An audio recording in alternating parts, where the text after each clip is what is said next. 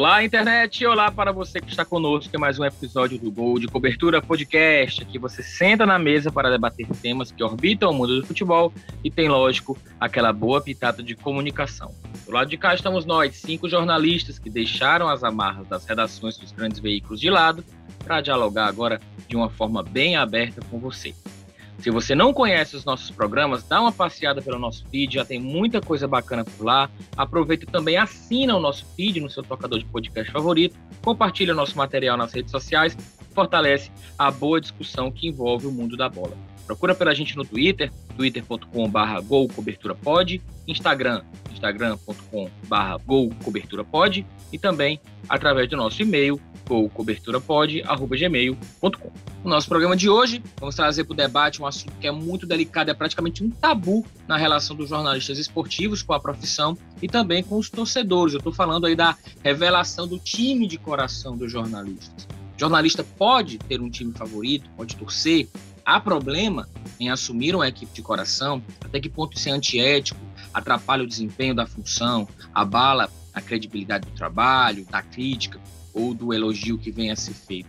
O assunto do dia é este, e apenas por este rápido preâmbulo, você já percebe que a discussão tende a ser realmente bem profunda. Vamos que vamos. Eu sou o Ciro Câmara, estou nessa com os meus amigos. Começo com ele, Emanuel Macedo. Fala, Mac. E aí, Ciro, e aí, pessoal? Só vou dizer que eu sou jornalista e tenho quatro times. Vamos tratar disso depois. Rafael Luiz. Fala, Ciro, beleza? Já digo logo, eu não curto trabalhar com um jornalista que diz qual é o seu time, não, viu? Ratinho! Roberto Leite. Bob Milk. Só digo uma coisa, os times que eu torço, eu torço até contra a seleção. Tiago Cafardo, fala, Carlos. Só digo uma coisa, eu não concordo que jornalista fale seu time. Eu nunca disse para ninguém que eu era corintiano roxo. É isso aí, galera. Gol de cobertura podcast é tudo na área já.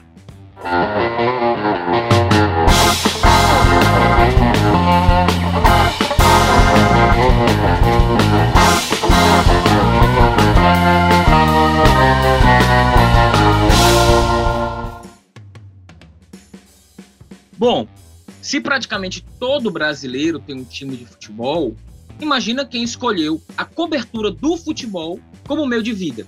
Então é fato, é natural, é razoável que pelo menos em algum momento muito importante da sua vida, o jornalista esportivo tenha tido essa predileção por um time. Eu, particularmente, não conheço um ser humano sequer, seja jornalista ou não, que goste de futebol simplesmente pelo futebol. Que veja todos os jogos, esteja por dentro e torça, por exemplo, Brasil. O Brasil todos os dias do ano, não necessariamente na Copa. Ou então, seja alguém que não tenha uma equipe de predileção. Né? Eu abro para vocês com essa pergunta bem básica, que é a básica das básicas, né? E aí, pessoal, o jornalista pode assumir seu time? Naturalmente, eu estou aqui a partir da premissa de que todos têm um time, como eu falei, né? E aí, Vou começar aqui com a dar uma esquentada na polêmica.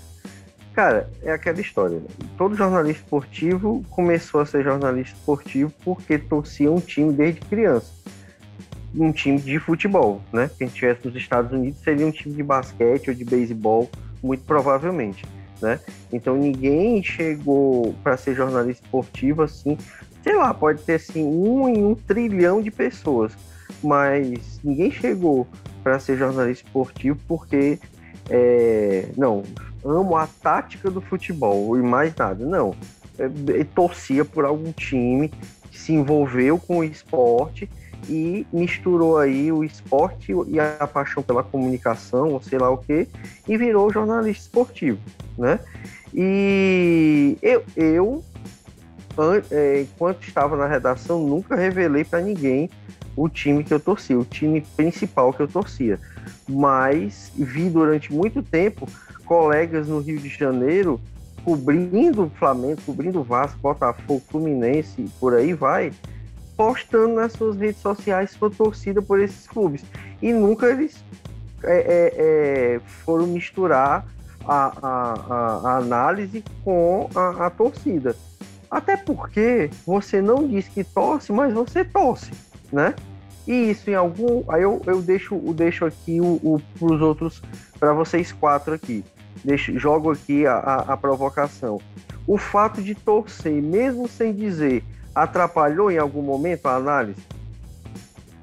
É, olha, é, Bob, atrapalhar a análise? Não, não atrapalhou. Agora, eu acho assim, tem um, tem um ponto que acho que até a gente já conversou aqui em, em outros é, episódios, rapidamente, é, que, que é sobre a, a, natureza da, do jornalista e a natureza das nossas funções naquele momento que a gente está cobrindo o esporte, né? Que, e eu tive muito esse sentimento, eu não lembro quem foi que falou, se foi o Ciro, se foi o Rafa, é, de que quando você está mergulhado ali naquele momento de cobrir esporte, pô, você pode torcer Ceará, no caso da gente, né, cobriu muito futebol cearense, pode torcer Ceará ou Fortaleza, mas você está tão envolvido nos dois clubes, nas competições, que você meio que adormece aquela sua torcida, né? Não, você não, é, não deixa de ser torcedor. Você vai acompanhar mais, você vai assistir mais os jogos, mas aquela paixão exacerbada de querer ir para todo jogo, de querer, de ficar desesperado quando o time perde, aquilo meio que meio que adormece, digamos assim. Pelo menos eu tive muito essa sensação. Eu né? concordo plenamente. É o distanciamento é, do objeto. É, é exatamente, porque você coloca a sua profissão, o seu trabalho, aquele seu momento acima da sua torcida. É, acho que aconteceu muito com a gente, talvez não aconteça com outros jornalistas, né? Então, é, foi meio que não falar o clube foi meio que uma consequência desse adormecimento, né? E que bom que aqui na época ninguém falou o, o, clube local cearense que torcia, né? Porque, tirando o Thiago, todos nós fomos repórteres do Rafael Luiz, que ele acabou de dizer que não gosta de trabalhar com ninguém que diga o time que torce. É, assim, concordando com, com o IMEC, né, reforçando, né, eu tenho um time de coração, como todo jornalista esportivo, é óbvio, o cara gosta de um time de futebol, e aí isso levou ele a gostar de futebol, e aí de repente a virar jornalista.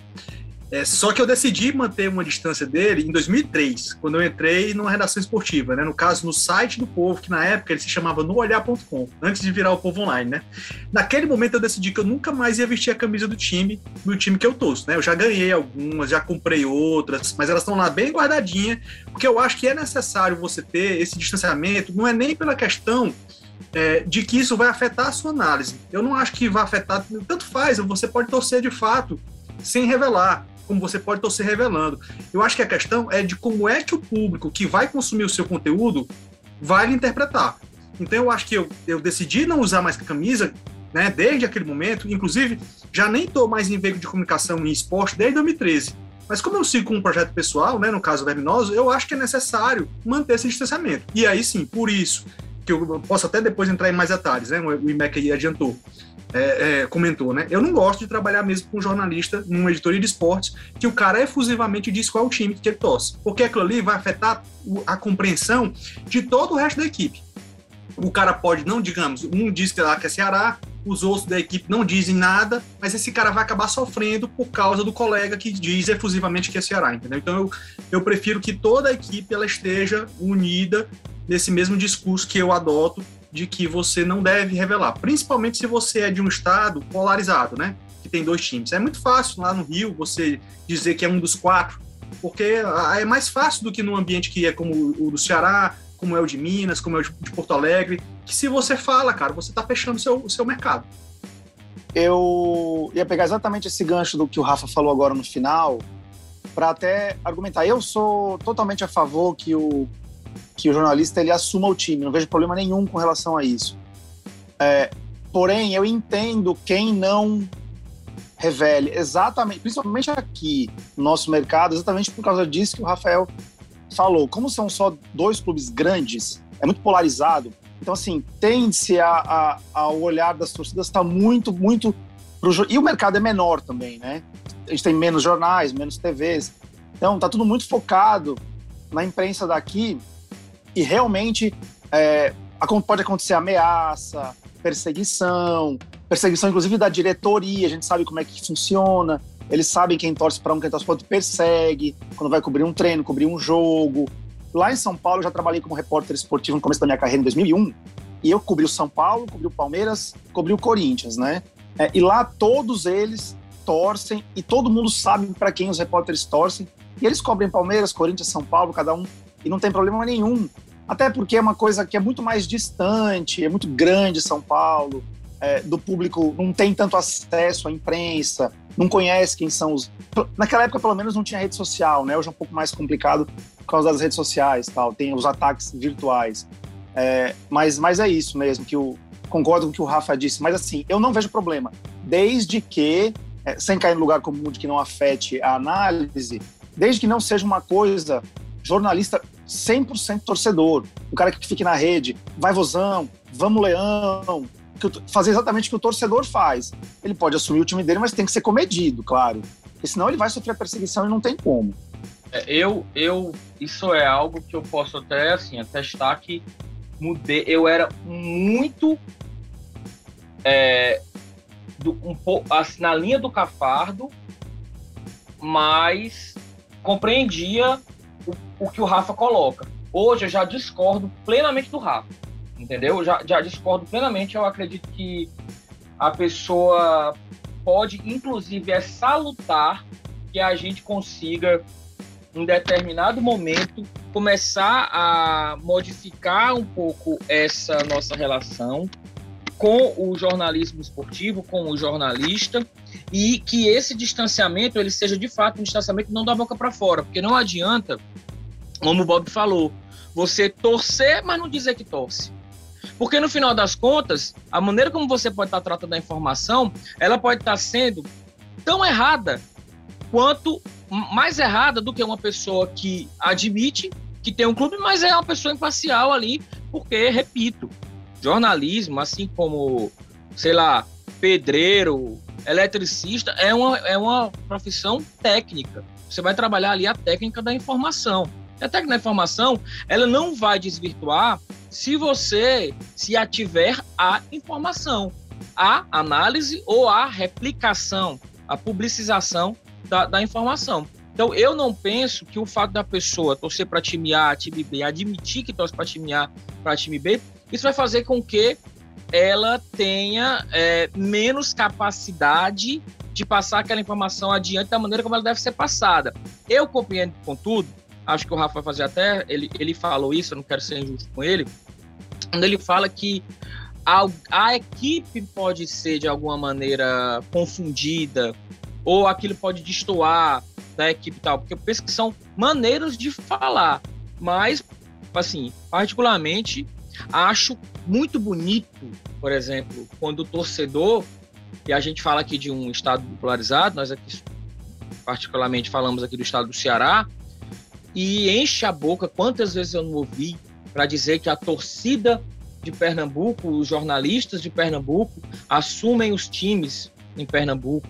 Só que aqui no Ceará, o primeiro que assumir, meu irmão, no dia seguinte não pode andar no clube. Então, a torcida que diz que gostaria, ou que, que compreende, digamos assim, como o, o, futebol pernambucano ou era mais desenvolvido, ou, ou tudo era muito mais entremeado, naquele período, no, se entrava em contradição, quando, por exemplo, se a pessoa dissesse isso para mim, eu dissesse, olha, eu tô Ceará. Ah, se eu torcer Ceará, se eu admitisse torcer Ceará, eu não entraria no Fortaleza no dia seguinte. Entendeu? Mas eu acho que isso precisa ser combatido. Precisa ser trabalhado. É, vejo que a gente tem sim condição de admitir uma coisa é você ter um time e você admitir o seu time. Outra coisa é você ser torcedor de arquibancada. Isso é coisa que não coaduna com quem é jornalista e está trabalhando num veículo. Primeiro, por quê? Porque se você está trabalhando num veículo, você tem você está assistindo, por exemplo, um jogo, você tem que estar tá prestando atenção no jogo. Você não pode ir para jogo sequer com a vestimenta de um torcedor. Você tem o seu equipamento de trabalho para ir para o jogo. É um computador, é um bloco, é uma caneta, é um gravador, é um celular, é qualquer coisa que vai lhe conectar ali àquele ambiente por conta do seu trabalho. O eletricista não vai aqui ajeitar a fiação aqui da minha rua sem estar com aquela roupa, aquela bota lá que é, que é anti-choque, ou aquela roupa lá que não pega fogo, entendeu? Não vai de chinelo e, e, e pegando na água e tacando a mão no fio. Então, assim, da mesma maneira. Então, uma coisa é o jornalista que vai para arquibancada. Eu acho que isso deve, sequer deveria existir.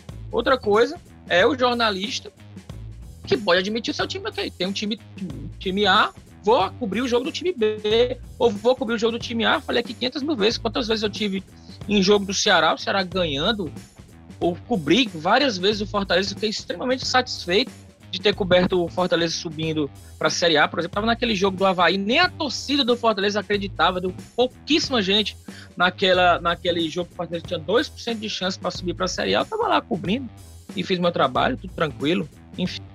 Deixa só eu detalhar como é que eu fazia, eu, eu já comentei isso em outros episódios, né? É, é, eu acho que foi no primeiro, como é que era a prática. Em editoria de esporte, eu já fui editor no Povo e na TV Cidade, né? E produtor na Jangadeiro. Normalmente eu fazia assim, é, é, era a seguinte postura: quando chegava alguém, ou para uma entrevista para uma vaga, ou então para buscar um estágio. Normalmente eu perguntava para o cidadão, para a pessoa, para o cara, para a menina, qual é o time que, que ele torcia, ou ela, né? Se ele, ela, dizia assim de forma efusiva, Ceará ou Fortaleza, eu já olhava com desconfiança. Então, se ele preferia não dizer, podia mentir que não tem time, podia desconversar sobre um time de fora do, do, do Ceará, ou então dizer o time pequeno, nunca houve, mas de repente falasse calor do ar, pronto, era o que eu queria ouvir. Porque eu sabia que ali ia ser mais fácil de lidar a, a nossa relação de trabalho com os, os times. Olha, se você for ver, eu, sem dizer o time, eu cheguei a ser perseguido ou, ou, ou atacado, né? Por torcedores e dirigentes do Ceará, do Fortaleza e do Ferroviário. Imagina se eu dissesse então, para poder executar um, um, jornalismo que eu acredito, é mais, é mais fácil se os, os meus repórteres, ou se eu, editor, caso eu seja o repórter, eles estejam todos no mesmo discurso de que é mais saudável e mais seguro para todo mundo se não for dito. O cara pode ter o time que quiser, pode torcer. É, eu acho que é a questão de como você comunicar para o público, porque o público não vai entender. Eu acho que tem três pontos aí que, que, que são importantes. O primeiro é exatamente isso que o Ciro coloca, coloca e o Tiago colocaram muito bem. É, é, quando eu provoquei aqui e, e, e, quando eu me posicionei no sentido de que o, o jornalista deveria dizer que por tosse, não é, é exatamente, não é chegar na rede social e meter um, um bora vozão, bora leão, bora verdão, enfim. É simplesmente dizer, beleza, eu tenho um time, né? Sempre tive desde pequeno, por isso que eu sou jornalista esportivo. Ponto. Não há nada mais do que isso. Até porque é exatamente isso, Rafa. Um primeiro ponto, você deixa de, de, As pessoas vão deixar, pelo menos, de escolherem o time que você torce. Né? Eu acho que todos nós aqui que, que passamos pela, pela redação fomos torcedores de diferentes times. Né? No auge do Horizonte, por exemplo, eu torci até Horizonte. Num determinado jogo que o, que, que eu cobri que o Horizonte eliminou Fortaleza, alguma coisa assim, a torcida voou para cima exatamente com essa coisa da hora. Pô, tô, tô, é, é, com todo respeito ao Horizonte, mas assim, quando eu, eu era criança, adolescente, nem existia o Horizonte, então não tinha nem como eu, eu nutrir uma, uma paixão pelo time. É, então já tem esse primeiro momento. É, as pessoas deixam de escolher o seu time, né? Se você diz é o seu time. Agora, claro, isso precisa de um consenso. Eu, e, e aí a imprensa, de uma forma geral, ela ainda talvez não amadureceu muito essa, essa relação, e do outro lado, o torcedor também não amadureceu muito essa relação. Porque no momento que é, eu, eu, eu sei o, o, time de cada um, como é o caso, por exemplo, de São Paulo, essa, essa perseguição, digamos assim, ela arrefece mais. Ora, é só você tomar por ideia, por exemplo, vamos para outro campo. Vamos para o campo da política nos Estados Unidos. Todo mundo sabe os veículos de comunicação que são republicanos e os que são democratas. E ninguém faz questão de esconder isso daí e, e de forma nenhuma. Né? E nem por isso jornal A ou jornal B deixa de ter credibilidade, ou como o Ciro disse, deixa de usar a técnica jornalística para cobrir um, uma determinada questão por mais que aquilo possa até doer no editor do jornal é, é, é, de acordo com o direcionamento político dele, mas a cobertura está lá sendo feita. O que eu quero dizer é isso: não esconder, torcer, esconder que torce e entende? Porque no final das contas não vai fluir diretamente no seu trabalho. E a relação poderia ser uma relação muito mais, é, como é que eu posso dizer, muito mais aberta, muito mais é, é, com tudo às claras. É nesse aspecto aí. Deixa eu pegar um exemplo para traçar um paralelo com aqui. É, aqui nós temos dois times que são os que polarizam futebol e no Rio Grande do Sul também. O Emanuel conhece bem como é que é a situação lá. A rivalidade é gigante entre Grêmio e Inter. Na imprensa, a maioria deles, se não for todos, cada um, todos eles assumem na Rádio Gaúcha, no Zero Hora, os times que torcem. Inclusive a, a Gaúcha tem programas que são específicos de um e de outro, narradores que narram o jogo do Grêmio, narradores que narram o jogo do Inter. Tem Grenal que um narra um tempo, outro narra o outro. É, é uma característica diferente. Em Minas tem, é, com Atlético Cruzeiro, é uma coisa que já é bem mais antiga que faz as torcidas se acostumarem. É claro que é uma coisa um pouco mais escrachada, o cara é um pouco mais torcedor do que, do que jornalista, assim, passando um pouco da linha de só jornalismo, ele faz um pouco de torcida também. Mas em outros estados tem, principalmente nesses que polarizam, né? Lá no Sul, em Minas, é, não sei como é que é em Pernambuco, eu confesso, nunca acompanhei jogo na rádio, por exemplo, lá. Mas também tem um pouco disso, enfim. É, eu, eu assim, até porque, é para emitir um, opinião em relação a isso, né? Porque a minha primeira entrada não, não falei diretamente o que eu pensava em relação a, a, a, falar ou não. Eu não falaria, como não falei quando trabalhei em redação, e se fosse trabalhar agora, não falaria, apesar de que hoje é difícil mais esconder, né? Até porque é, depois que sair do esporte a gente meio que acaba deixando tudo registrado por aí. É, mas eu não falaria, eu entendo quem é, quem fala mas mantém o profissionalismo, mas não entendo de fato aí, como já colocaram aí, quem se posta muito como torcedor, inclusive com discussão nas redes sociais, fica brigando com torcedor, brigando com dirigente, isso aí para mim já é outro tipo de postura. Agora, eu acho que muito disso é, vem daquela. Assim, claro que eu acho que todo mundo tem que aprender, inclusive o próprio torcedor, e aí não, a gente não precisa nem ficar só parado no torcedor, é, acho que a sociedade em geral que o mesmo pode acontecer na política, o mesmo pode acontecer em outras áreas. É, mas, assim, é tentar perceber. Criou-se aquela, aquela imagem do, do jornalista par, imparcial. Parece que a imparcialidade virou um, um mito in, intocável do jornalista. E, na verdade, eu acho que acima da imparcialidade tem que estar o profissionalismo do jornalismo. E ele, entendeu? Então, assim, é inevitável que um texto tenha alguma pitada de parcialidade. Por qualquer coisa que você escreva, é inevitável.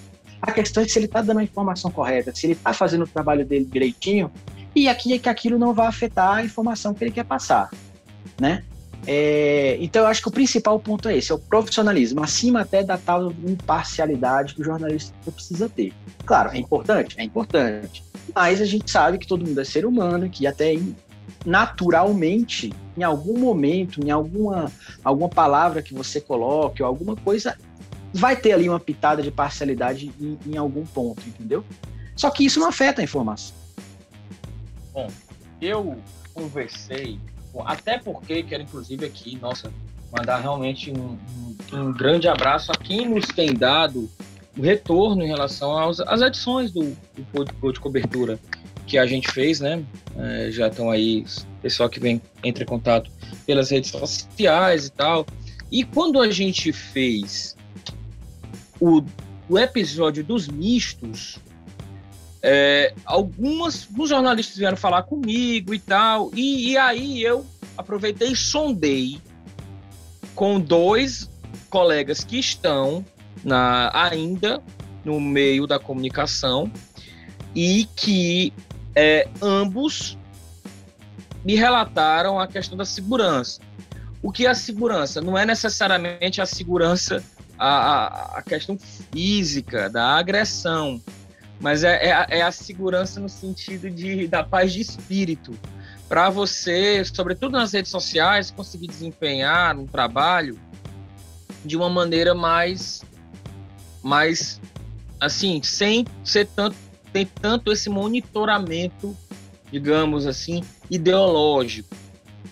Um e o outro, que também falou isso, sobretudo, falou da questão mesmo da, da preocupação, porque os profissionais, repórteres, comentaristas, narradores, eles a, a, gente tem realmente um mercado bipolarizado, bipolarizado em relação a dois times, né? E poucos veículos de comunicação.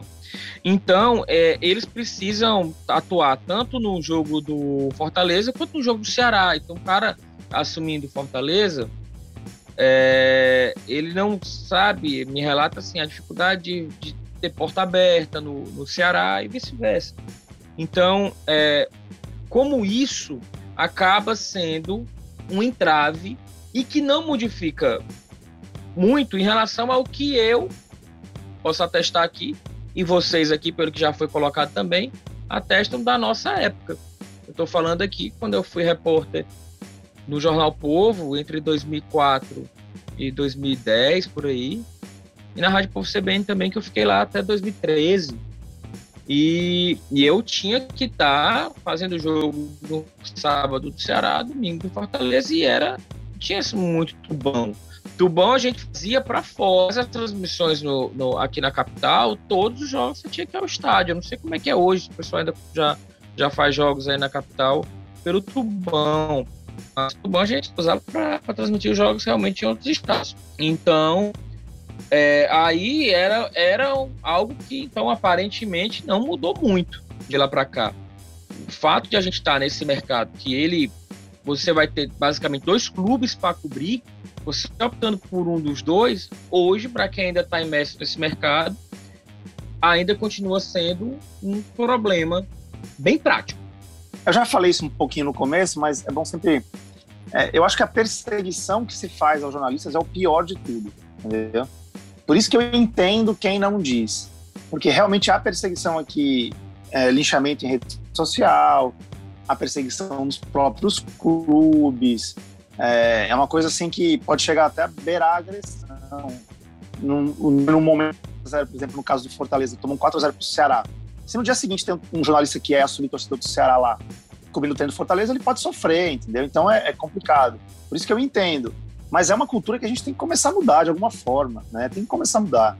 Não dá para aceitar esse tipo de coisa, é uma coisa muito provinciana. Você ter jornalista sendo ameaçado por diretor, sofrendo, enfim, sendo ameaçado por torcedor no estádio. Na maioria dos locais, nem, nem pode mais entrar torcida em estádio, né? em, em, desculpa, em treino. É, é uma cultura que tem que começar a mudar. Dá pra, não dá para aceitar nos dias de hoje esse tipo de coisa. A, a rede social é uma terra sem lei, né? Infelizmente, acaba sendo uma terra sem lei que cada um fala o que quer, ninguém sofre nenhuma consequência. Mas é, é, é, um, é um terreno espinhoso para quem assume, né? Embora eu ache que não tenha problema, no caso, parece uma contradição, embora eu acho que ele possa assumir desde que mantenha uma postura, mas entendo quem não assume. É, eu, acho que é importante é, esclarecer uma questão. Uma pessoa que de repente me ouve dizendo assim: ah, o Rafael não gosta de trabalhar com jornalista que assume time. Pô, o Rafael é muito chato. É, é, e aí acaba de repente pensando que eu sou contra você, qualquer jornalista que revela o seu time, eu sou contra eles. Olha, na realidade o cara pode trabalhar no veículo A, no veículo B, no veículo C, e ele revela lá o time dele. Se lá na gestão, lá que eles fazem da equipe deles funciona, beleza, segue o jogo.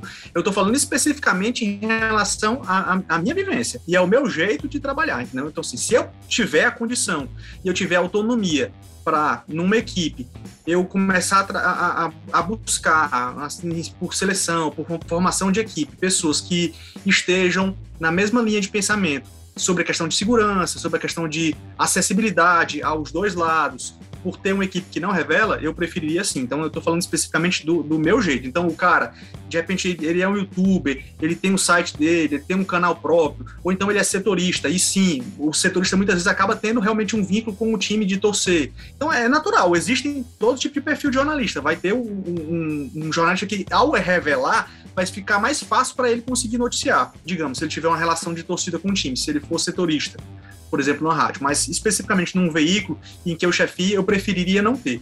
Não sei se eu vou viver uma nova experiência como essa. Eu nem, não tenho essa expectativa de voltar a chefiar a equipe de esporte e tal. E aí não sei também se passar os 10 anos eu iria conseguir manter esse mesmo discurso, né? Essa mesma linha. Tô lembrando aqui, Rafa, tô falando sobre esse teu, teu modus operandi, né? É, quando eu fui pro, pro Estênio Verdes Mares, né? Fui pro GE. É, eu acho que eu participei de umas cinco seleções entre repórter e estagiário. E eu também tinha, é, é, eu acho que era a prima, primeira ou segunda pergunta que eu fazia, não era nada sobre jornalismo, né? Eu ia perguntar, você torce? Você é torcedor de time?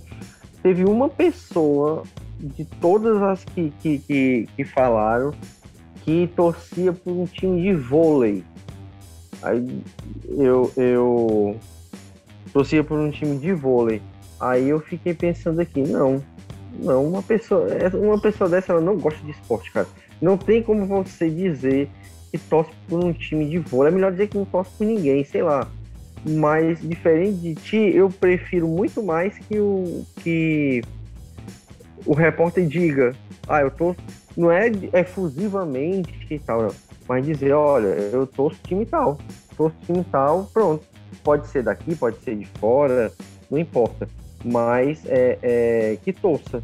Eu acho mais fácil de gerenciar, inclusive, e de trabalhar vícios que eu posso ir percebendo durante as coberturas, é, no, nos textos que são escritos, em posicionamentos e tudo mais, né? Porque ser surpreendido assim é, é, é, é do nada.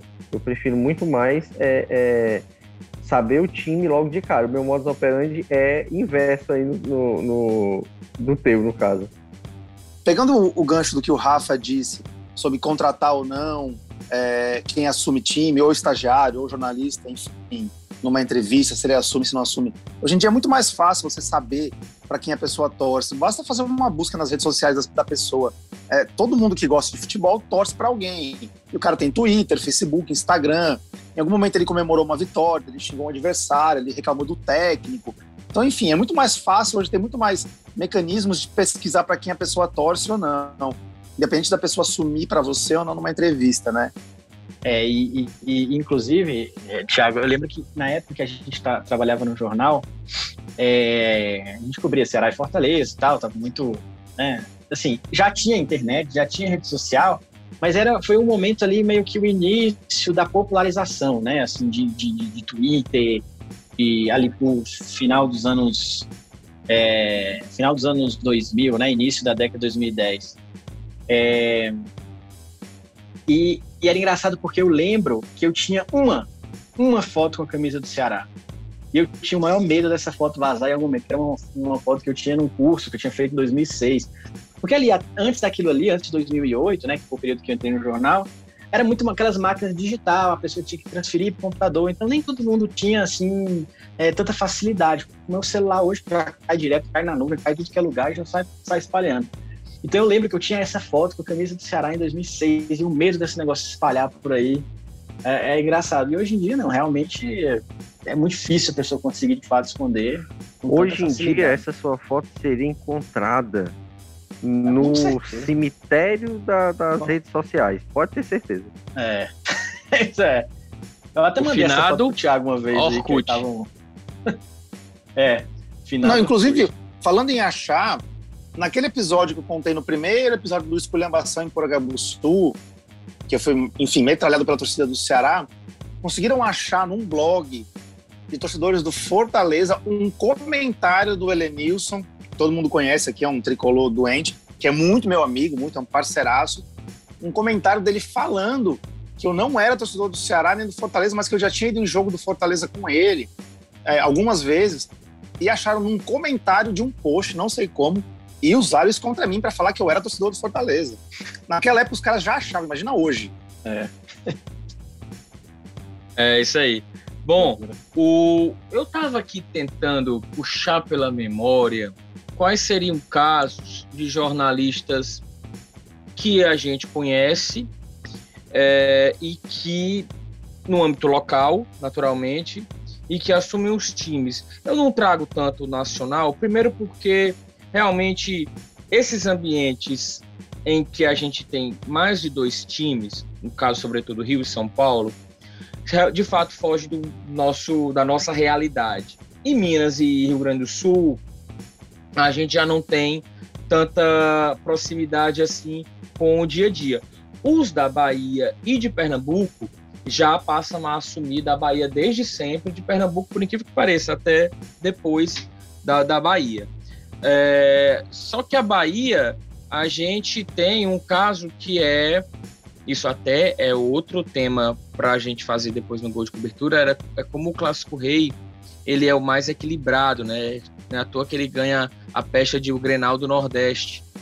E a Bahia a gente tem essa discrepância em número de, de torcedores e em história mesmo, em conquistas do Bahia para com Vitória. Então, assim, eu creio que até seja mais fácil você assumir um lado lá, porque não há uma proximidade tão grande, assim, né? a divisão não é tão maniqueísta como, como é aqui no, no Ceará. Mas, enfim, voltando aqui ao que eu estava falando, é, eu tentei lembrar aqui e me vem à mente apenas dois casos de tricolores assumidos e que transitam bem na torcida, no caso alvinegra, que é o caso do Júlio Salles, narrador da Rádio Assunção, tá aí até hoje, e do Carlos Fred, que também passou por várias rádios e, e faleceu até recentemente, faleceu há três anos.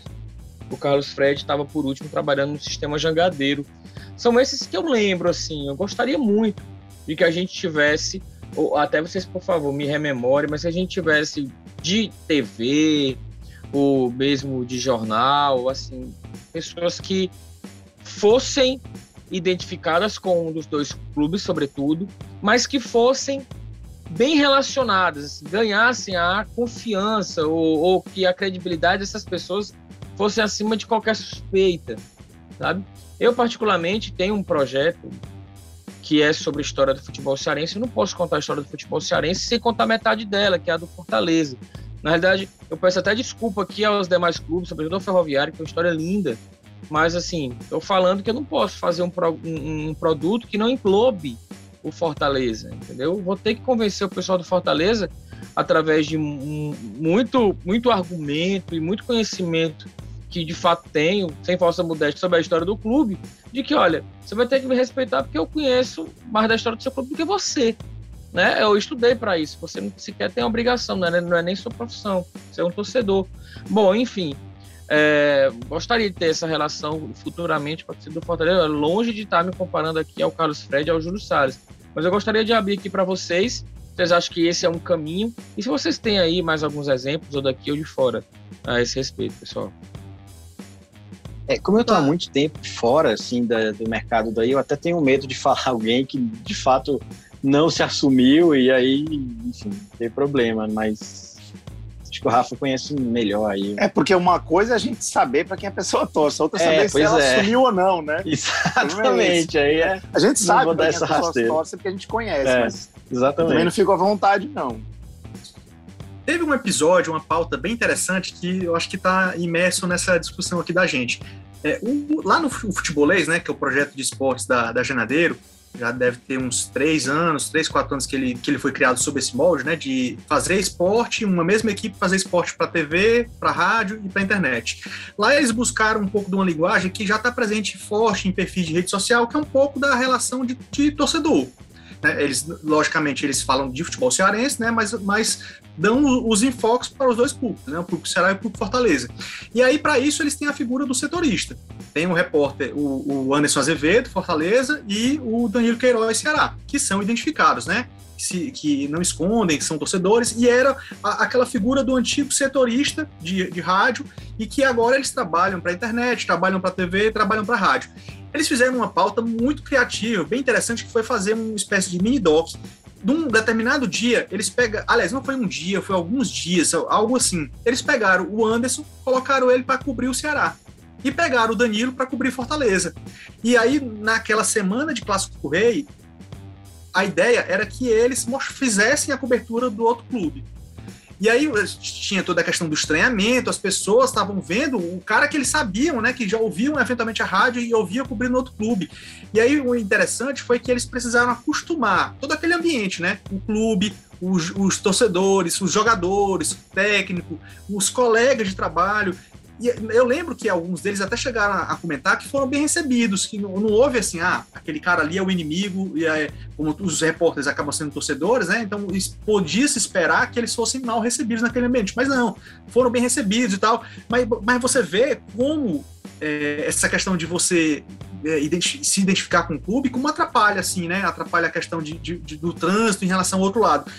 Não deveria estranhar, né? Mas sim, isso foi uma pauta e até inclusive tida como criativa. Eu, eu digo como criativa, mas você vê os estranhamentos e as dificuldades de realizar nessa condição, né, do cara que é identificado em relação ao outro lado. É, eu tava aqui pensando em quem mais exemplos fosse, fosse possível. Tem um exemplo muito bom que é uma pessoa que é, é, que é bem relacionada aos dois clubes, assim, todos nós sabemos o time que ele torce. Eu acho que o mundo todo deve saber o time que ele torce. Mas, assim, é muito provável. Mas assim, ele nunca se declarou, mas também nunca disse que não era assim. Então eu vou. Eu, eu fico meio naquela de, de, de dizer quem. Eu acho que é complicado mesmo. Acho que todo mundo sabe do que eu tô falando aqui. Mas fica complicado mesmo você, você elencar mais do que esses dois nomes que o Ciro colocou. Eu não sei momento, não. Opa, o que é que o Bob fez? Ele levantou uma bola. eu também não entendi nada. Eu também não. Eu vou eu... falar, me, me veio à mente, mas no meio do caminho eu acho que ele percebeu. Rapaz, ah, não vou falar não. não. É. Eu confesso que Mas daí vocês tiram a dificuldade, velho. Tá vendo, meu irmão? A gente, é, a gente aqui... E Nossa. a gente já viu a gente já viu colegas aparecerem com fotos antigas de camisa e tal. Acontece, porque enfim, todo mundo torceu para alguém. Agora sim, pegar um gancho para falar em termos nacionais, a própria ESPN uma vez fez uma campanha, não sei se vocês lembram, é, para os jornalistas se assumirem. E todos eles assumiram. Eu lembro, foi até durante alguns programas.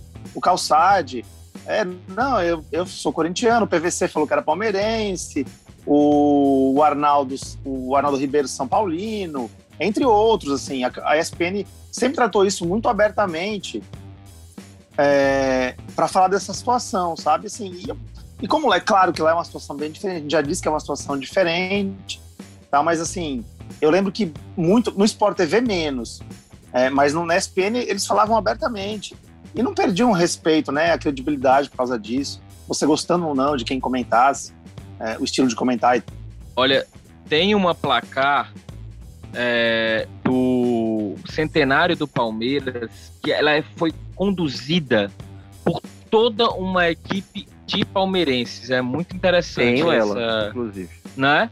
É, eles postam na assinatura das matérias, cada um deles, eu lembro muito do Jean Odd, que na época eu acho que o Jean Odd sequer ele era ainda da ESPN, quer dizer, eu acho que já era ele tá de camisa do Palmeiras lá, assinando o editorial de abertura da primeira página da placar e tal. É muito bacana. E um outro produto também que eu lembro, que já estou entrando mais numa parte de dica mesmo, é aquele filme do Alder Gomes. Eu, o Rafa vai lembrar o nome. Acho que é o Dia de Futebol. É, Loucos de Futebol. Loucos de Futebol. Que ele ficou, até um corte dele ficou famoso, que é o que mostra os caras xingando ali no, na, no, na muretinha atrás de um dos gols do PV, xingando um goleiro, né? E que é uma cena que eu já pratiquei demais quando eu estava na UFC, ia muito ali pro PV, ficar xingando goleiro ali. E, e, e aí, ao término desse, desse filme, o Alder Gomes, inclusive, aparece, ele é um tricolor, nossa, conhecidíssimo. Aparece ele no Castelão, aparece ele no PV, torcendo mesmo. A, a ficha técnica, não sei se você recorda, Rafa, Rafa, você que viu esse filme, é, é, ao lado do nome de qual, cada pessoa que fez o filme, aparece o escudinho do clube que essa pessoa torce. E o Alder tem umas pessoas de fora que fizeram parte. Aí tem um cara lá com o time da Rússia. Aí tem um outro lá com o time da Itália. É engraçado isso. E naturalmente muitos tricolores, né? A maioria tricolores, mas também tem alvinegros nesse, nesse, nesse filme, que não é, o próprio Alder coloca, não é um filme sobre o Ele tentou não fazer um filme só sobre o Fortaleza. Aí ele fala, mas eu não consegui. Então, assim, ele é 90% um filme realmente sobre Fortaleza. Esse, esse documentário, um curta, é bem antigo. Inclusive, na época, ele nem era tão famoso. Foi um dos primeiros trabalhos dele. Ele ainda produzia curta-metragens, né? Longe ainda de, de se tornar o, o, o, diretor famoso que ele é, é, hoje, né? E aí ele realmente queria fazer um filme sobre futebol, mas acaba sendo um filme sobre Fortaleza, né? Sobre a, a paixão pelo Fortaleza.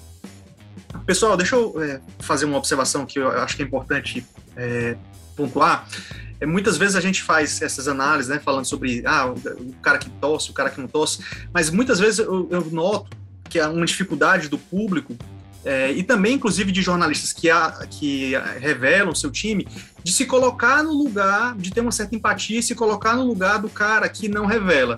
Porque, ó, repare, é, a pessoa, ela ela tem um, tinha um time, né? Sempre teve um time durante a infância, durante a juventude. Aí ele entrou pro jornalismo e aí ele, digamos, abandonou aquele clube, deixou escondido. O cara deixou de usar camisa, deixou de dizer o nome do time que ele torce, deixou de ir para arquibancada para torcer junto com a torcida que ele, que ele curte, e tudo isso para poder trabalhar com jornalismo. Então, assim, veja, é, é preciso ter muita resiliência, né, para poder manter esse distanciamento. Tem que amar muito a profissão, amar muito o jornalismo, para poder conseguir adotar essa separação e seguir com ela durante anos, às vezes, às vezes inclusive durante décadas. Então, acho que sim, isso precisa ser é, é, saudado, precisa ser destacado. Às vezes eu, eu, sinto uma dificuldade do público de conseguir captar o, o, valor e o porquê que aquela pessoa chegou àquela opção, né? E, e valorizar ela também. Porque se a pessoa está optando por isso, é porque ela está prezando pelo trabalho dela e pela profissão, acima, inclusive, da paixão dela pelo futebol. É, concordo com o Rafa nesse ponto, e eu até vou contar uma situação rapidinha. Em 2001, durante uma boa parte, eu cobria uma rádio lá de São Paulo chamada Nova Difusora, que na verdade é de Osasco. Eu cobria o Corinthians. E era uma época que tinha o Luxemburgo, alguns jogadores. E o Luxemburgo era um cara extremamente grosseiro, principalmente comigo, que estava começando, cortava. É, enfim, sabe o que, que, eles fazem com gente em começo de carreira e tal. Alguns jogadores também. É, e aí você vai perdendo um pouco é, o tesão de torcer para aquele time daquele momento, entendeu? É, eu não gostava de alguns jogadores pela, pela postura, não gostava do Luxemburgo pela postura. Você vai criando um pouco de ranço daqueles caras que acaba passando para o clube, não tem como. Depois eu saí, eu fui trabalhar, eu vim para cá morar em Fortaleza, vou continuei sendo corintiano, amo meu time. Por causa de algumas situações de dia a dia, eu peguei um ranço daquele time que eu não tinha mais. Eu até torcia para ganhar, mas não era aquela coisa, eu não ia para estádio, eu não ficava igual um doido na TV. Eu, ah, legal, ganhou, então perdeu, que pena. Não era. Mas, mas influencia. O dia a dia do clube pode influenciar também. Pois é, tem, um, tem esse detalhe, esse detalhe que a gente está tocando agora, é importante mesmo. Assim, até hoje, eu, eu deixando claro, né? Eu, eu, eu tenho essa nova perspectiva de entender isso aí. Mas durante todo o período de redação, eu volto, eu volto dizer, não, eu não, também não usei camisa, cobria assim, sem nenhuma torcida, não ia pro estádio só para torcer, todo, todo esse processo também. É, é, e aí me, isso me lembra que eu tive um aluno da UFC que ele, o cara era muito bom, era não, é muito bom jornalista. Teria, teria sido um excelente jornalista esportivo.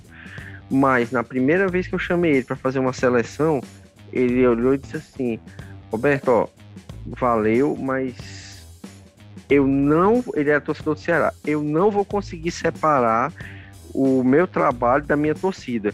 Então, eu não vou nem aceitar o convite para ir para ir para essa tua seleção.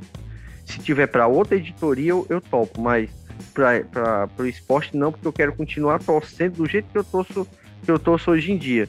Então, realmente, é, é, é, é, realmente muita resiliência você se livrar de tudo, deixar tudo de lado, deixar essa, esse gosto por da, é, é, que, a, que torcer te traz para poder assumir um outro papel, assumir uma outra função. Bob, eu vou até inclusive é, exemplificar aí, tá? Dois, dois exemplos desse que tu fala de gente que era muito apaixonada por um time, ou é, na verdade, e por causa disso decide é, não trabalhar com esporte. Apesar de que poderiam ser bons repórteres de esporte. Um eu sei quem é. O Felipe Posso Araújo. Acertar? Diga aí. Vai lá. Diego Lage. É, eu ia dizer esse outro. É o Felipe Araújo, primeiro Felipe Araújo. torcedor do Ceará, desde o começo, até perguntava para ele, cara, tu não quer trabalhar no esporte? Ele, não, ele tinha a paixão dele, era muito claro. Ele sabia que ele precisaria separar, se separar da paixão para poder conseguir trabalhar na área, como eu acredito, né? Um, um, pouco. Ele não precisa abandonar o time, mas ele precisa ter uma certa descrição. E o outro é o Diego. O Diego também poderia ser um. O Diego Lage poderia ser um excelente repórter de esporte, mas optou, ele sabia que não iria funcionar. Então, é, é, é, nesse caso aí, eu me sinto à vontade de falar nomes. Eu não gosto muito de ficar falando nome de quem, de eventualmente não tem time ou não tem time e, estar tá no meio, né? Porque aí é uma questão muito particular de cada um e aí eu prefiro não entrar nesse mérito. Bom, só para o grande público, né? O Felipe Araújo é um jornalista passou aqui pelo Diário do Nordeste, passou pelo Jornal Povo, sobretudo nas áreas de cultura e política, já trabalha há muito tempo com o Renato Roseno, assessor de comunicação, e faz outras áreas também junto ao, ao mandato do deputado Renato Roseno. E o Diego Lage passou também pelo Jornal Povo e já está há, há, uns bons anos, há mais de 10 anos, fatalmente no sistema Jangadeiro, é um, realmente um grande produtor de TV. É, bom, é isso. É, eu, eu, assim, já acho meritório, não quero entrar em contradição, acho que o jornalista deve assumir o seu time e tudo e tal. Mas, assim, a partir do momento que, como eu estou falando, antes de tudo é técnica, antes de tudo é profissionalismo. Se você está numa redação e você você está ali para desempenhar qualquer função que exija que a comunicação seja necessária. Então, assim, é, eu particularmente seria impossível se eu fosse convidado a, a, a escrever para qualquer área, eu não aceitar, porque o tipo de ter, a técnica que você emprega para uma matéria de política, uma matéria de jornal, de esporte, uma matéria de economia, uma matéria de cultura é a mesma, entendeu? Mas o que vai paixão, ali, né, Cirão? O que vai, o que vai trabalhar ali no, no meio tempo, no meio, no, no, no meio, é, é o, o, quanto você tem de conhecimento pregresso ou de imersão naqueles temas ali. Mas a técnica que vai ser empregada vai ser a mesma. Então, assim, é, acho que nesse caso específico, assim, eu admiro demais as pessoas que são jornalistas esportivos e que assumem. E os que são jornalistas e que optam por não trabalhar em jornalismo esportivo porque amam demais Clube A ou B, eu já prefiro, é, eu já tenho, assim, uma certa ressalva. É, eu queria só levantar aqui um, um tópico, já até mesmo acho que a gente está se encaminhando aqui para o, o fim desse tema, pelo menos, que é puxar um pouquinho do nosso episódio número um, nosso episódio de estreia do, do de Cobertura, que é sobre os, os times, os, os, canais de torcedores, os podcasts, YouTubes e tal, e que nós citamos ali muito, então passando é que jornalistas também estão assumindo seu time e tratando isso como um nicho de mercado, né? Então, um espaço em que eles podem assumir o, o time e falar basicamente e exclusivamente para aquela torcida. Então, eu queria pegar a opinião de vocês em relação a isso. É, repetindo, eu, eu acho que tem espaço para todo mundo, até porque as redações não comportam todo mundo e existem produtos pessoais, ou seja, que são as pessoas se identificam mais em fazer o seu próprio material do que propriamente estar tá dentro de uma redação, não que iniba. Acho que financeiramente pode fazer melhor, pode ser melhor para esses profissionais, não sei. Quando eu falei há pouco que eu até pretendo colocar um projeto sobre história do futebol cearense, isso monetariamente não vai me render nada, né? me render só dor de cabeça de torcedor, muito provavelmente, mas a satisfação pessoal de dar minha contribuição, eu também que sou militante da área da história. Bom, mas aí tem isso. Então essa questão da, da desses nichos de mercado aí para os jornalistas que agora também estão, digamos, aliando esse seu lado, vai, passional com a técnica da informação e criando seus seus próprios produtos eu acho bem justo que, que, que esse mercado se desenvolva mesmo. É, é aquela questão apenas de demarcar o espaço que você está tendo, né? É, é, beleza, sou, eu sou jornalista e eu estou fazendo um programa voltado para o Ceará ou para Fortaleza ou para qualquer time que seja. E eu vou divulgar aqui as notícias de, do clube e vou me assumir aqui torcedor mesmo, é, é, claro, fazendo as diferenciações com o jornalismo. Aí sim, aí esse, esse jornalista ele vai poder aparecer no, no, no, canal dele com a camisa do time, ele vai, ele vai, o cenário dele vai ser alvinegro tricolor, se for Ceará ou Fortaleza, é, é, ou se for, sei lá, qualquer clube que, que ele possa torcer. Eu acho bem justo que, que, que, que esse nicho se desenvolva, contanto que seja bem determinado que é para um nicho específico. Bem, como eu estava falando, a questão do, do, que eu penso né, em relação ao cara não revelar, é, eu penso isso na, no exercício né, do trabalho jornalístico. Então, o cara que ele realmente faz uma cobertura, faz uma produção de conteúdo voltado para um clube, ele escolheu, ele já está tá claro para ele, ele quer trabalhar só para aquele clube, ele não pensa que ele vai precisar transitar por um outro ambiente, então não vai ter todos aqueles problemas que eu comentei que poderia gerar em relação a uma equipe. Se ele vai produzir conteúdo só para um time, pode ver, é, é até melhor, é mais interessante, realmente é mais estratégico que ele, inclusive, se revele como torcedor, porque ele vai transitar muito melhor por quem vai dar e vai passar informações para ele. A minha questão é: esse é, produtor de conteúdo de um clube, se ele receber uma informação que é negativa ou que pode vir a prejudicar o time dele, ele vai divulgar ou ele vai segurar? Eu duvido que ele vá que ele vá segurar, que ele vá ah, noticiar. Então, então ele faz jornalismo? Então aí vai ser aquela outra discussão, a gente vai voltar de novo para a primeira discussão. Eu acho que sim, o cara que ele produz conteúdo para um clube, ele pode ir lá torcer e tal, mas aí eu, eu não me meto na vida dele porque eu acho que é uma outra atividade. A atividade dele não é a atividade jornalística normal, que seria o cara trabalhar num veículo e ele sim ter que transitar uma semana num time e na outra semana no outro. Mas eu é não vou nem me alongar nesse, eu não, mas é eu não vou nem me alongar muito nesse, eu não vou nem me alongar nesse tema, porque, porque a gente falou bastante já no primeiro, e é mais ou menos o que o Rafa disse. Eu não sou contra, eu acho que tem, tem um nicho para todo mundo, se quer fazer, faz, bacana, mas eu não considero jornalismo. Não considero. É, é bem diferente do que faz jornalismo. Por mais que você noticie, mais que você, enfim, vá no clube, é, ver como é que tá, mas para mim não é jornalismo, jornalismo na essência, tá? O que a gente aprendeu a fazer é outra coisa, é uma coisa mais parcial. O jornalismo, na essência, ele é imparcial, mas isso, enfim, canal de, canal de torcedor não é. Vocês estão falando isso simplesmente porque o cara trabalha para uma empresa. É simplesmente isso. Entendeu? É, por exemplo, eu em 2000, sei lá, 5, 6, eu cheguei a ser colunista no site, que era até o Danilo Queiroz, que foi citado aqui, tinha, que era o Artilheiro. Ele era um veículo por si só, é, lá que o Danilo tocava, eu acho que tinha o Del, o Luiz, que estava com ele, eles eram estudantes universitários, tocaram lá o Artilheiro. Cheguei a ser colunista, dei uma força lá. Não sei se algum de vocês chegou a escrever lá pro, pro Artilheiro também. É, eles faziam jornalismo ali, por exemplo, entendeu? E eles faziam cobertura. Mas ali, ali não. Mas ali era. Mas vocês estão falando, eu tô achando que vocês estão muito atrelados a um veículo. O cara ter que trabalhar dentro de um veículo, ser contratado de uma empresa que muitas vezes, assim, velho, é uma empresa que tá fodida, tá ligado? Enfim. Não, mas não é isso, é porque a gente tá falando de trabalhar em canal de clube. Então você acha que se ele receber uma denúncia de algum dirigente da oposição de que tá tendo desvio de dinheiro do presidente ou de quem quer que seja, ele vai noticiar? Aí que eu tô dizendo.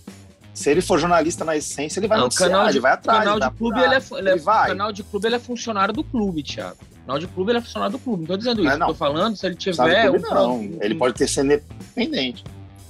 Não, se ele tiver um canal que fala da história do clube, ele não tem necessidade nenhuma de ficar babando o dirigente nem nada. Essa é outra discussão. Jornalismo é jornalismo e pronto. Bom, enfim. Bom, pessoal, naturalmente a gente não vai... É, aqui, inclusive, não é nem a nossa proposta, que a gente acabe concordando em tudo, pelo contrário, né? Então, fica aqui essa discussão. Quando nós fizemos esse episódio citado dos mistos, a gente na hora veio a ideia de derivar para esse do jornalista assumindo seu clube ou não. Então fica aqui a nossa colaboração. Já vieram outras ideias, é sempre assim, você reúne jornalista, as pautas vão aparecendo, vão surgindo, né? Então já vieram outras ideias aqui ao longo desse, desse nosso programa. Valeu demais por esse nosso tema principal, que a gente aqui está considerando basicamente concluído, pelo menos de momento.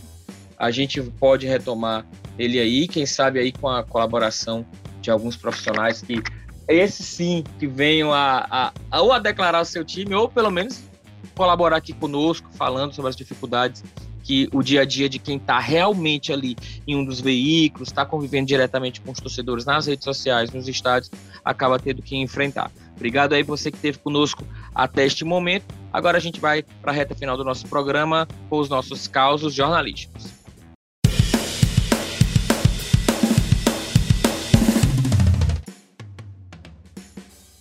Bom, caso jornalístico de hoje com Emanuel Macedo. Fala, Mac. E aí? Bom, na verdade, eu vou, é, como vocês sabem, não sei, para contextualizar com o pessoal, eu trabalhei em 2014 durante a Copa do Mundo é, para o comitê organizador da Copa, né, em Fortaleza, como um dos coordenadores da, de operações de imprensa. A gente cuidava das áreas é, da estrutura para a imprensa, né? A gente não fazia assessoria de imprensa, a gente fazia, cuidava das estruturas, fotógrafos, jornalistas e tal. E aí teve um jogo em Fortaleza que a gente estava fazendo toda essa, essa operação que foi Alemanha e Gana. Vocês devem lembrar bem desse jogo. Foi 2 a 2 foi o único jogo que a Alemanha não ganhou na Copa, né? É, e quando termina a partida, sempre tem aquele é, é, homem do jogo que é patrocinado. Na época, o patrocinador era, era Budweiser. E termina o jogo, o jogador, antes de dar coletiva, né, antes da, da entrevista coletiva, ele passa, bate aquela foto com o patrocinador e, enfim, faz a média dele, faz a coletiva. O mundo inteiro bate aquelas fotos com o patrocinador. E terminou o jogo da Alemanha e, e Gana e nada, tem um tempo, é tudo muito cronometrado lá durante a Copa do Mundo e nada do, do, do, do jogador que foi eleito o Man of the Match, né, o melhor do jogo, que era o Mario Götze, é, aparecer. E nada, e nada, e nada. E a gente ficou naquela expectativa, porque como eu estava lá coordenando a operação da sala de coletiva, não podia atrasar, mas quem tinha que chamar o jogador era o pessoal do marketing. E nem o pessoal do marketing da FIFA, nem o pessoal do marketing do comitê estavam lá. E se atrasando. Aí eu dei uma de, né? Entrei, saí da sala de coletiva, peguei o corredor, entrei no, no, nos corredores de vestiário e tentei entrar no vestiário da Alemanha para falar, procurar o Götze. E em determinado momento eu pedi pro, pro segurança chamar ele lá, os, porra, eu não consigo entender alemão, mas eu imagino que eles estavam brigando. Não sei se era uma briga ou era uma conversa simpática, mas eles estavam bem putos da vida. E, e o Götze não vinha, não vinha, não vinha. E eu entrei no vestiário da Alemanha, os caras tudo de cueca. Tive que procurar o Götze lá, peguei ele no braço e saí caminhando com ele pelo vestiário da, da, da, do Castelão. Cheguei até a, a, Eu não sei se. Acho que até o Tiago Cafarra estava nesse dia. Eu olhei para ele, na hora que eu entrei, eu olhei para ele assim, não sei se ele viu, mas eu entrei com o Götze sem camisa, de um calção, um calção. Aí eu peguei um, um colete que eu tinha de fotógrafo e dei para ele, para ele não ficar sem camisa. E ele apareceu lá para tirar as fotos, assim, tipo, uns 10, 15 minutos depois do, do, que deveria ser.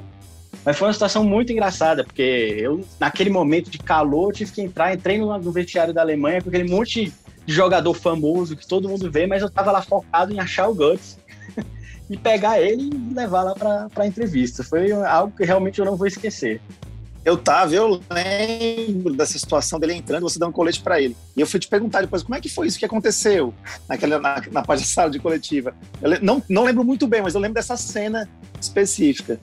Foi, pode olhar, inclusive, que ele tá com. Ele, tira, ele é o único jogador que tira, é. que tira a foto com colete, tá sem camisa e com colete. Eu, eu acabei de pesquisar. Coloca aí, Mario Götze, Man of the Match, Germany Ghana que vai aparecer ele com. Nossa, com o colete da mão. Exatamente.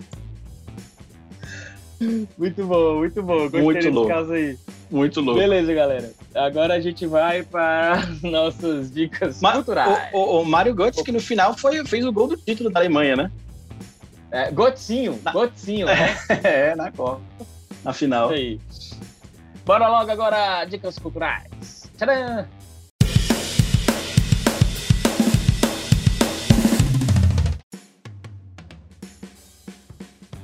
Bom, dicas culturais. A gente começa por quem? Vamos lá, Bob Milk, o homem que é culto demais. Vamos lá. Eu vou aqui indicar para a galera um clássico né, da, da literatura de futebol, que é o Negro no Futebol Brasileiro, né, do Mário Filho, que dá nome ao estádio mais famoso do mundo, que é o Maracanã.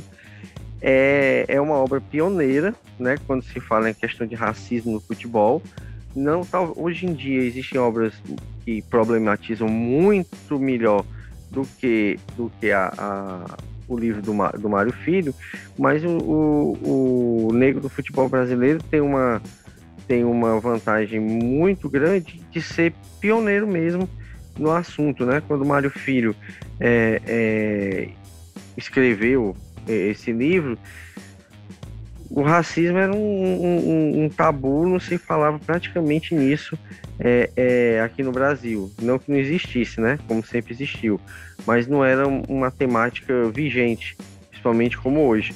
Então eu recomendo, é uma leitura bem agradável. Eu, eu, eu mergulhei mesmo quando, quando eu é, li pela primeira vez. Dá para encontrar em algumas livrarias, é da editora Mauad, e também em todo bom sebo, com certeza tem pelo menos uma edição. Bom, show de bola. Realmente é como o Bob faz a ressalva aí, né? A gente tem dentro da história algumas ponderações em relação ao material do a leitura do, do Mário Filho, mas é um livro que vale muito a pena porque ele dá um pontapé, né? não é tanto necessariamente sobre o racismo, mas sobre não com essa pegada que a gente tem hoje da garantia de direitos, né? Ele naturalmente não, não tinha ainda até mesmo essa vivência na época. Isso não era algo tão tão, mas já tem, é, não era tão tocado com esses termos, né? Mas já é extremamente pincelado. O Mário Filho vai vai bem nessa sim. É, e aí, Rafael?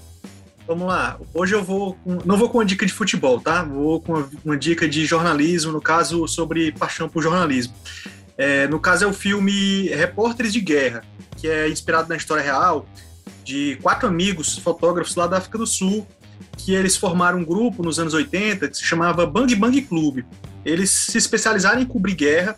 No caso, eram os últimos anos do apartheid que o país estava uma convulsão, né? É, é, os, a população negra ela era completamente alijada do, do, do, do que das decisões do país e eles cobriam o que estava acontecendo, né? No, no, país, como fotógrafos para veículos que muitas vezes eram estrangeiros. E aí por isso eles acabaram desses quatro caras, dois deles ganharam ganharam o Pulitzer de fotografia, que era o maior prêmio de jornalismo do mundo americano mesmo eles trabalhando na África do Sul, eles acabaram ganhando, dois desses caras acabaram ganhando prêmio. E aí tem uma curiosidade. Um deles acabou sendo envolvido numa grande polêmica, porque ele fez uma das fotos que são das fotos mais famosas do jornalismo até hoje, que é uma que vocês já devem ter visto aí, eh, talvez no Google, que é uma criança quase morrendo de fome, sendo observada por um abutre foi um desses, desses quatro caras que fez essa foto.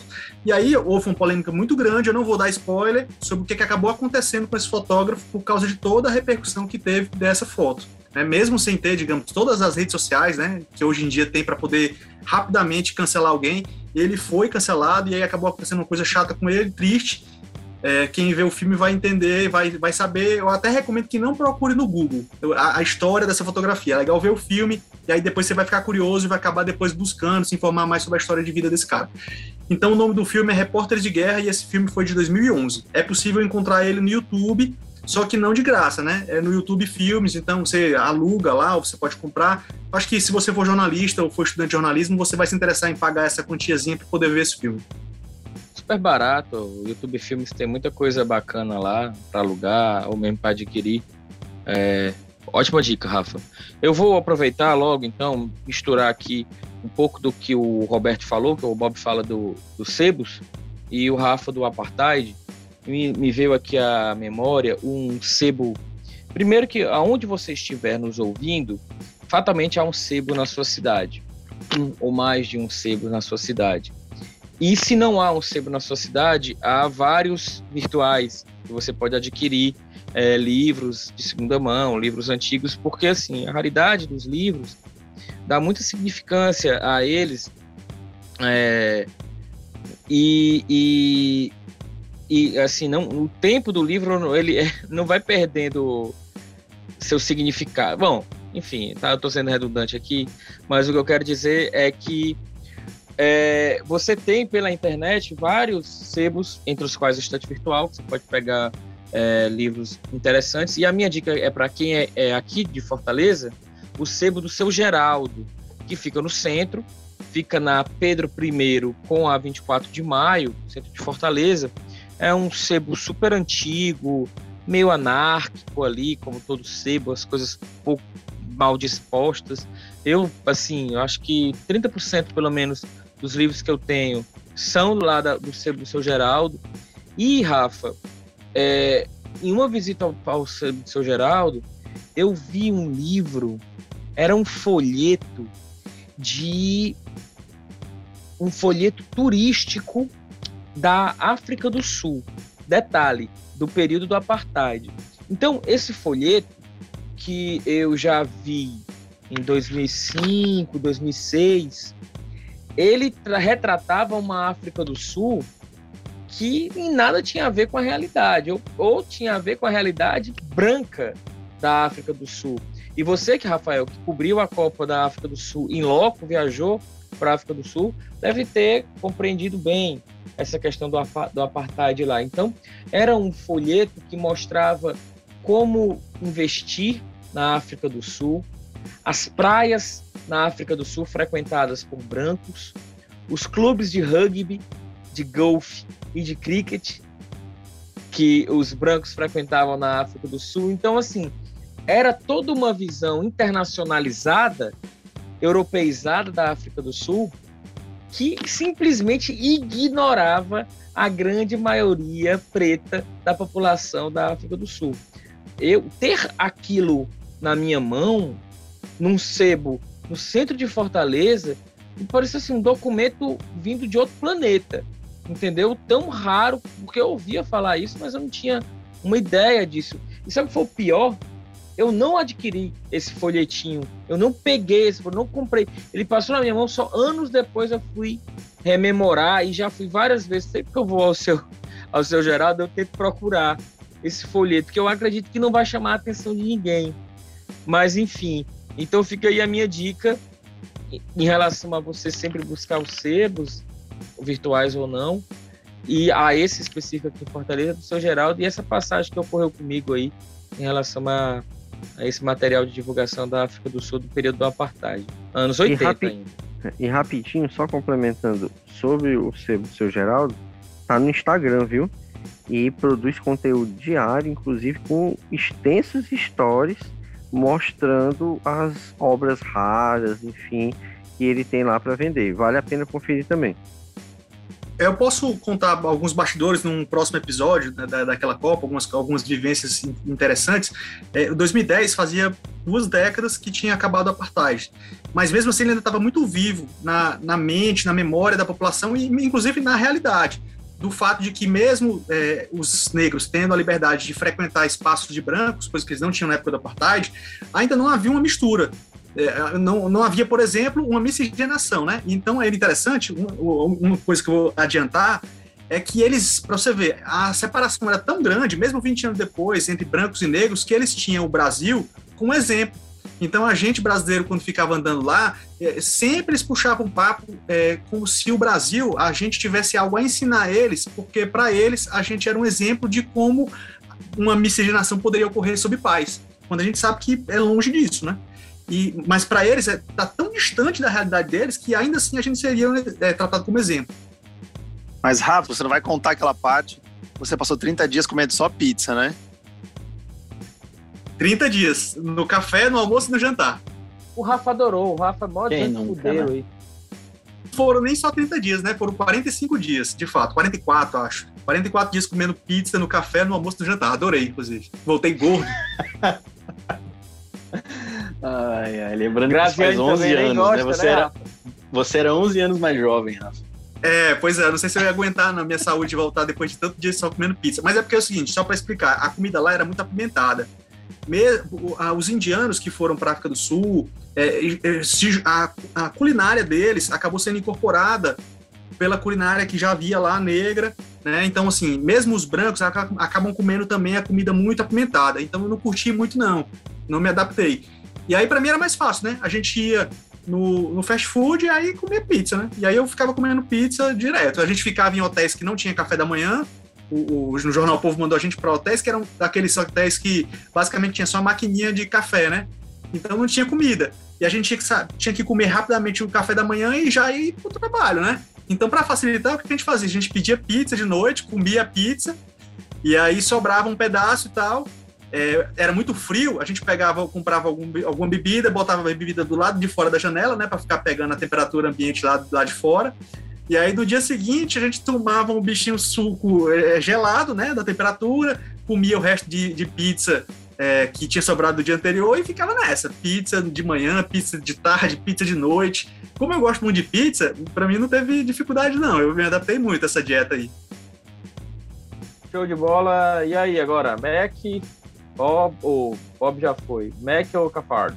Vou falar logo rapidinho aqui. Na verdade, eu vou até pedir licença para dar uma dica que não é futebol nem é jornalismo, mas é esporte ainda, uma dica muito simples, não é, não é nenhuma dica, digamos assim, é mais uma dica para as pessoas relembrarem, que com certeza todo mundo conhece já. É, no último dia 14, a gente teve aí aqui no, no Brasil, no GP do Brasil, a vitória do Hamilton. E ele fez uma homenagem muito bonita e muito emocionante para o Senna. E aí eu só queria lembrar as pessoas de assistirem o documentário do Senna. Com certeza todo mundo conhece, é de 2010. Mas eu não sou fã de Fórmula 1, mas eu sou fã do Senna, um dos meus maiores ídolos. Então, é, só dar essa dica mesmo para o pessoal assistir. Eu, eu assisti de novo depois dessa, dessa, dessa corrida lá do Hamilton. E realmente, assim, é muito. Foi muito emocionante ver aquilo lá e ver é, que de fato o Senna foi, é um ídolo do, do Hamilton e relembrar é, esse documentário lá. Só uma, uma dica breve aí que vale a pena. Com certeza muita gente já assistiu, mas vale a pena ver de novo. É, aliás, o, o IMEC falou do, do Senna, eu, por coincidência, eu fui finalista de um prêmio Ayrton Senna de jornalismo, eu e, uma, e a equipe de repórteres especiais do Povo na época, e eu fui em São Paulo receber o prêmio, né? É, receber não, a gente, a gente vai para a final sem saber quem vai ganhar. Eu até fiquei em segundo, por coincidência, quem, quem ganhou foi minha prima, chama Renata Cafardo. Era, um, era uma matéria sobre educação.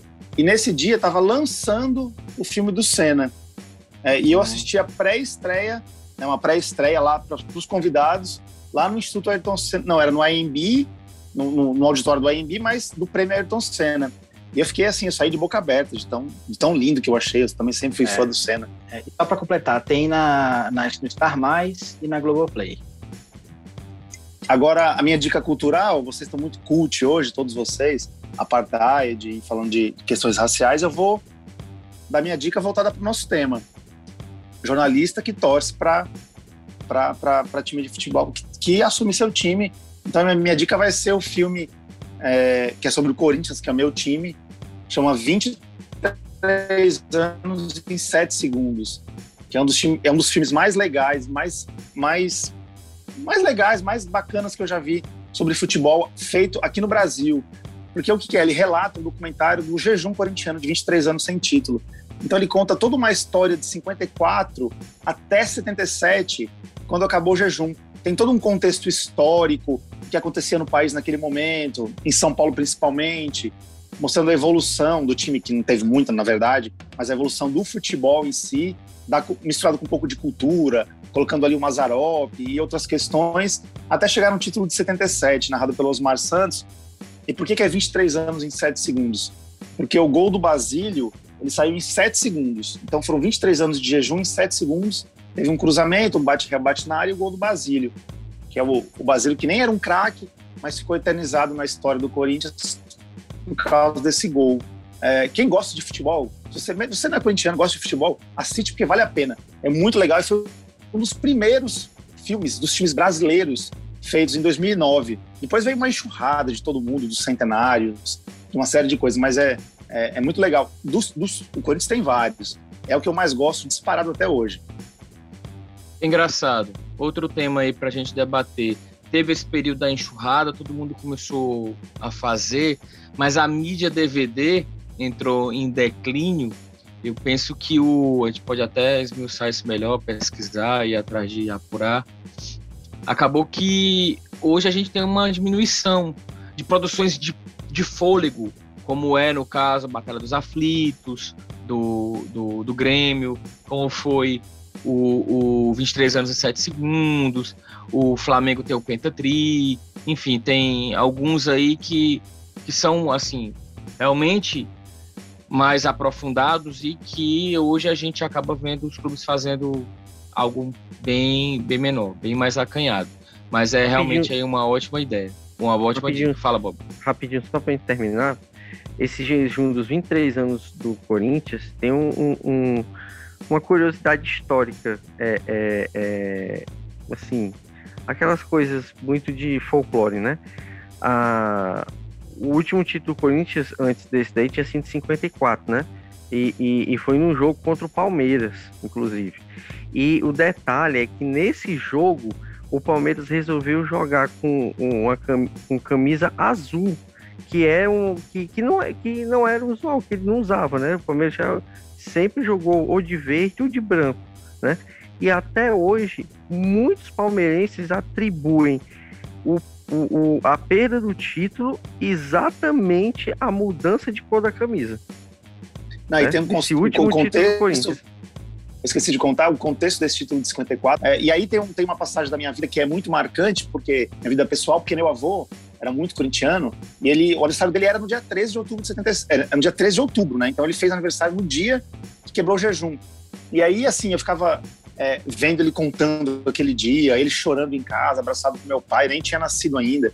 E ficava imaginando, levando para minha vida pessoal, um título do meu time que eu nem tinha nascido ainda, né? Então, me marcou demais. Corinthians, engraçado, eu tava vendo o último jogo do Corinthians e, a, na realidade, todo jogo do Corinthians tem uma faixa 1977 atrás de um dos gols da Arena Corinthians. E, e como o, a gente debateu isso no nosso programa número 3, 3 não, 3 foi sobre o, o Trembala. No 4, em que a gente fala do finado G12, é, do, de como os, os estaduais decaíram, né? A gente vai conversar daqui, eu vou só pensando em pauta. Só a meu, meu, meu HD aqui na minha cabeça, vai só colocando pauta aqui pra gente debater. E como os estaduais, eles, eles tinham, né? Esse caráter e acabou se perdendo muito disso. E o Thiago relembra 54, 77, é, me vem à mente naturalmente o, o do Botafogo de 89, também de 21 anos depois do título de 68. Também tem uma produção bacana que é o 21 depois de 21. Foi um livro 21 anos depois do, do, do 89 lançado. É, bem interessante também, mergulhando nesse título de 89 do Botafogo. E como realmente os estaduais caíram em declínio. Já estou antecipando aqui a abertura de, de, de, outro episódio do nosso gol de cobertura. E a, a, ponto de a gente ter um clássico, um clássico rei, perdão, um campeonato cearense de 2022 que, pasmem, pode ter no máximo sete datas para Ceará ou Fortaleza, caso eles cheguem na final. Sete não, perdão, seis. Seis datas para Ceará e Fortaleza. Vai ser, de longe, o campeonato com o menor número de jogos disputado. E como realmente o, o campeonato estadual acabou perdendo essa, essa projeção, mas ainda faz muito parte da, da vida, da construção dos clubes, né? Em relação a esse título aí do Corinthians, para mim o que é mais marcante mesmo é o fato de o Oswaldo Brandão ter sido treinador em 54 e em 77, o mesmo treinador 23 anos depois só o Corinthians, velho. Podia... E não, não e tem um, outro, tem, tem um outro porém. Ele é o técnico com mais jogos na história de Corinthians e de Palmeiras, para quem não sabe. Ele foi técnico do Palmeiras por muitos anos, muitos mais de década, uma década depois de 54, e voltou para ser campeão em 77 pelo Corinthians. É um monstro, né? Bom, é isso aí, divagação pra caramba aqui no final do nosso gol de cobertura de hoje. É isso, pessoal. Tudo ok? Todos satisfeitos, podemos ir nessa, ok? Mãozinhas para cima e para baixo. Todos contemplados. Contemplados, ok. Bob já deu aí o sinal de. avisou a torre de controle, que é para a gente retirar o time de campo. Beleza, então. Pessoal, valeu mais uma vez aí por mais uma edição do Gol de Cobertura Podcast. Esse que foi o nosso quinto episódio. Valeu, Roberto Leite, Rafael Luiz, Thiago Cafarda, Manuel Macedo, nas nossas carrapetas aqui nos trabalhos técnicos, Ivanildo Rodrigues. Obrigado mais uma vez, deixando é, aquele alô para você que nos acompanha nas redes sociais, no Twitter, no Instagram, também através do nosso e-mail, entre em contato, sugira pautas, dá um feedback, um retorno para a gente.